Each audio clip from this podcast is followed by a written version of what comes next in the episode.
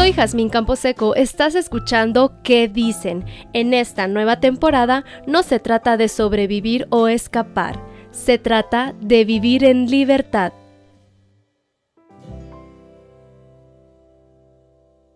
Hola, ¿cómo estás? Soy Jazmín Camposeco y hoy estamos grabando otro episodio más, el sí acepto. ¿Se recuerdan ustedes cuando dieron esas palabras? ¿Cómo les va ahora a ver? ¿O quienes están esperando el dar el sí acepto? Vamos a estar hablando un poco de este tema que pues tal vez a todas no nos gusta, ¿verdad? Eh, porque a veces la gente es un poco imprudente como para recordarnos si ya estamos por casarnos o no, o como cuando ya estás casada, si vas o no a tener hijos pronto. Pero bueno, todas sabemos cuál fue el diseño de la creación desde el principio de todo esto, toda esta aventura que estamos recorriendo. Y conocemos cómo una mentira o muchas mentiras pueden ser disfrazadas con tantas palabras decoradas y maquilladas. Y esto vino a hacer que acabara con la transparencia de lo que significa la convivencia en pareja. Y con eso hay muchos más engaños e ideas creadas por personas o nosotras mismas de repente hemos creado esas ideas falsas y hemos empezado a formar conceptos de lo que debemos o no hacer para ser felices o cómo debiéramos vivir o no en pareja. Nos hemos sujetado a muchos ideales que lejos de darnos placer nos han privado de vivir una vida llena de aventuras donde podemos apreciar el recorrido. Y entonces, ¿qué es lo que se nos ha dicho de forma indirecta? Bueno, y algunas veces directa también, ¿verdad? No falta quien siempre nos sorprenda con algún comentario que lejos de ser constructivo nos destruye por partes pequeñas y nos transforma, ¿verdad? Pero bueno, ese también es otro tema, ya ven qué tanto que podemos hablar. Entonces, ¿qué se nos ha dicho de forma indirecta o directa sobre el matrimonio? ¿Se te ha dicho que necesitas un esposo para ser feliz? Algunas mujeres se casan pensando que eso traerá felicidad o al menos se sentirán mejor que al estar solteras, ¿verdad? Y lamentablemente esto no funciona así. La felicidad no la vas a conseguir en un contrato. Qué fácil sería. O en las cosas materiales. O pongámosle a todos los ideales que tienes en la vida, todas tus metas por seguir. ¿Crees que cuando llegues a eso vas a ser feliz completamente? Es una gran mentira. En este libro que yo utilizo de base para cada tema de esta nueva temporada, nos indica que la felicidad viene cuando se reconoce y se abraza la verdad. Tengas o no esposo, consigas o no tus metas, estés en buenos o malos ratos. No es allí donde vas a encontrar la felicidad es en encontrar la verdad. Y tú sabes a lo que me refiero, porque en esta nueva temporada hemos visto cómo cuando tú incluyes a Dios en todo, en todo lo que haces, la vida se torna mucho mejor. Las situaciones no cambian, pero la vida y tu entorno tú lo ves diferente y lo vives muy, muy diferente. Y es ahí donde vas a encontrar tu plenitud, tu felicidad. También les puede sonar otra forma que nos han querido pues vender o crear ideas, ¿verdad? Sobre el matrimonio. Y esta es una, quiero cambiar a mi esposo. ¿Cuántas no quieren o han tenido ese pensamiento? en el caso del matrimonio, pero también puede aplicar a quiero cambiar a mis hijos, a mis amigos o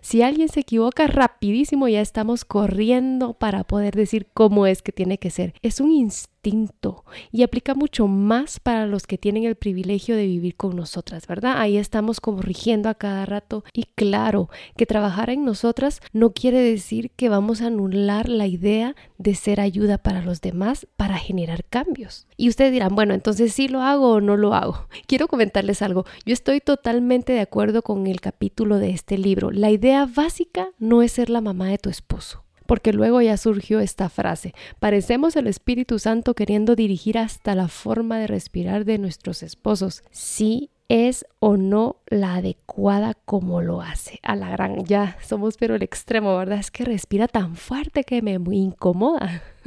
y así vamos corrigiendo a veces pequeños detalles que se vuelven incómodos a la larga. Pero bueno, entonces sí, sí podemos de ser ayuda para los demás. Porque soy ayuda cuando comparto mi opinión a manera de retroalimentar una idea o un proyecto o una acción que tenga tu esposo o la persona, tu hijo, tu amigo. Es de ser creativos para hablar. Yo lo quiero catalogar o lo voy a etiquetar como ser creativos, porque ser creativos quiere decir que tienes que tener arte para saber dirigirte a alguien, para darle una opinión que va a aportar, que va a sumar de forma respetuosa y amable, tal y como nos gusta ser tratadas. No vayamos más lejos de esto. Hay que tratar a las personas como nos gustan que nos traten. Esto no incluye que estemos criticando porque a veces nosotros mismos nos criticamos, pero no, no tenemos el derecho de vivir criticando a nuestra pareja. Y el resto de la historia es la que Dios está trabajando en nuestros esposos. Nosotros no tenemos nada más que hacer que dar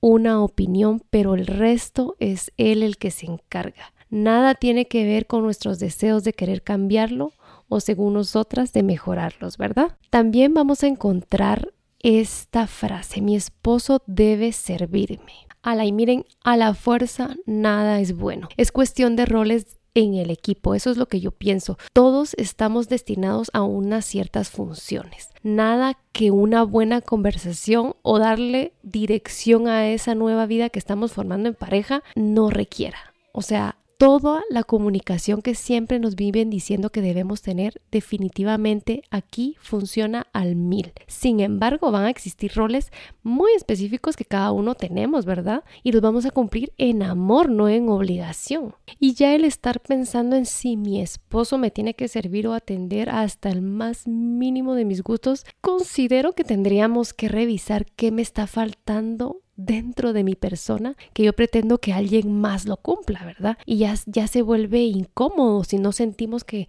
que tu pareja no está o que mi pareja no está sirviéndome en lo que se supone que tiene que hacer. O, o, yo hoy me siento mal, tuve un mal día y se supone que él debe saber que hoy necesito más de su servicio que otros días. Entonces, revisemos bien qué carencias estamos cargando. El servicio que vamos a entregar es una decisión que todos los días vamos a tomar, igual que el amor. Todos los días te vas a levantar decidiendo que vas a amar a tu pareja. Así que quien está a tu lado tiene el derecho de tomar la decisión de servirte sin imposición. Y ya con este corto recorrido pueden darse cuenta cómo estar o no casado no es la decisión que te va a llevar a la felicidad. Es un agregado que te va conducir por una vida más bella, eso sin duda alguna, o como querramos vivirla, ¿verdad? Porque desde que puede ser una vida más bella, como también puede ser la vida más terrible que pudiste haber escogido. Pero ven lo interesante de no es preciso estar casado para ser feliz y cuando ya estás casado no es que encontraste toda la felicidad porque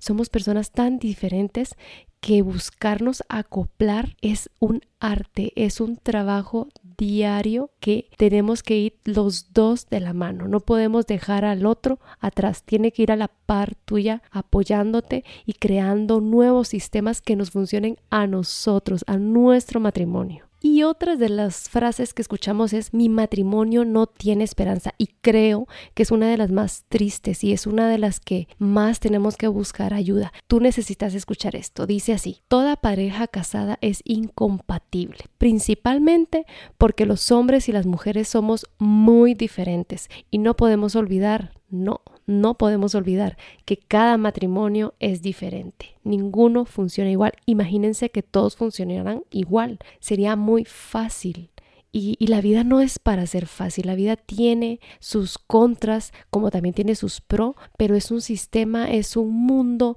donde tenemos que estar reinventándonos, estar buscando nuevas formas de avanzar, nuevas formas de seguir y de seguir construyendo. Y es por esa razón que existe el divorcio. Hay tantas parejas separadas dentro del techo y fuera de él. No olvidemos que eso no precisamente el divorcio separa parejas, sino hay parejas que ya viven así dentro de un matrimonio. Algo que sí se tiene en común escuchen porque sí hay algo en común, es que vamos a tener malentendidos a montones, problemas de comunicación y que en algún momento se va a comportar de forma desconsiderada mi pareja. Sí, eso va a pasar. Te van a lastimar, te van a fallar y no van a suplir todas las necesidades. Pero ojo, tú también eres parte de eso. Tú tampoco vas a ser considerada todo el tiempo ni vas a tener las palabras adecuadas para responder. El único lugar donde las parejas viven felices para siempre, ¿saben dónde es?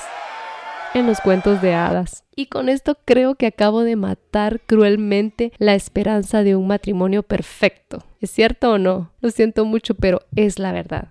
¿Y qué nos ha llevado a pensar que nuestro matrimonio no tiene esperanza? Yo creo que como sentirnos insatisfechos es tan fácil. Por ejemplo, solo imagínense esto. Tu esposo olvidó el aniversario en el que se conocieron o el de matrimonio o llegó una hora tarde a la cita y la olvida o peor, te deja plantada o imagínate que acepta algún compromiso y no te consultó o toma una decisión contraria a la que tú ya le habías platicado y habías quedado con él, pero él olvidó y tomó la decisión totalmente opuesta. O te ofende de cualquier manera y a veces sin pensarlo. Ellos a veces no se dan cuenta, pero uno está ofendido y eso no hay vuelta atrás. Estas son cosas livianas que con el tiempo, si no le vamos a prestar atención, empezaremos a tener pensamientos. Por ejemplo, les voy a poner estos. Él siempre es desconsiderado no le importa herirme, nunca cambiará. Estaría mejor con alguien más. Yo no puedo seguir a su lado. Hola, que yo creo que es donde aplica full el no tiene esperanza.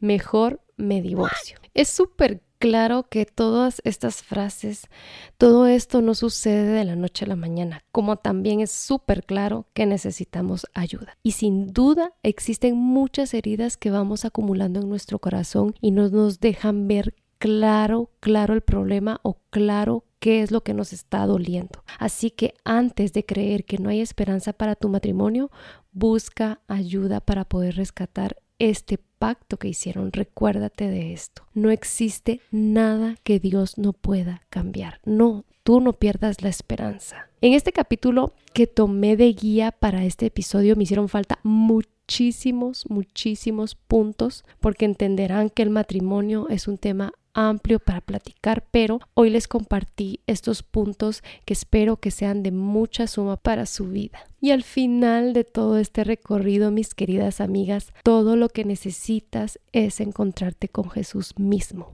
Nada de lo que le falte a tu esposo o que creamos que le falta tiene que ver con nuestra felicidad.